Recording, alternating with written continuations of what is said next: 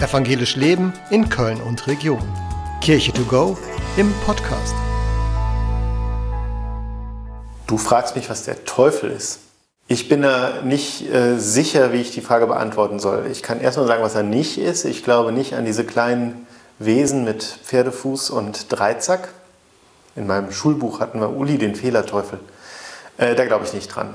Ähm, ich glaube nämlich, dass es in der Welt böse Strukturen gibt. Es gibt Verkettungen von Bösem. Zum Beispiel gibt es Menschen, die werden kriminell, weil sich ganz viel Böses in ihrem Umfeld verkettet. Und diese Menschen haben gar keine Chance, nicht kriminell zu werden. Und wenn man diese Strukturen verbildlichen will, dann würde ich sagen, das ist der Teufel. Mit Dämonen kann man das so ähnlich sagen.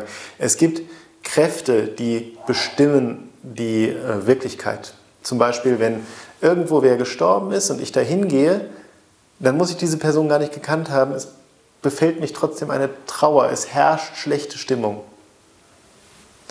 Und diese schlechte Stimmung kann ich personifizieren als einen Dämon, als etwas, ähm, was mich befallen kann.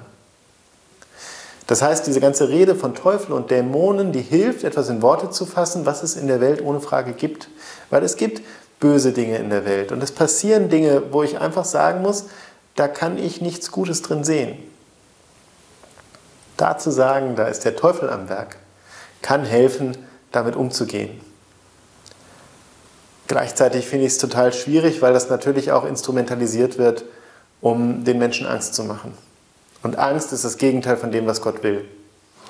Gott will die Menschen nicht ängstigen, Gott will die Menschen frei machen. Und entsprechend habe ich ein Problem mit diesen Teufelsdarstellungen und mit, sogar mit der Verteufelung Gottes. Oh Gott, der Rächer, der alles sieht, der aufpasst, der lauert.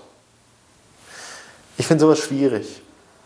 Also sinnvoll ist es da, wo es mir hilft, böse Strukturen sichtbar zu machen und zu benennen.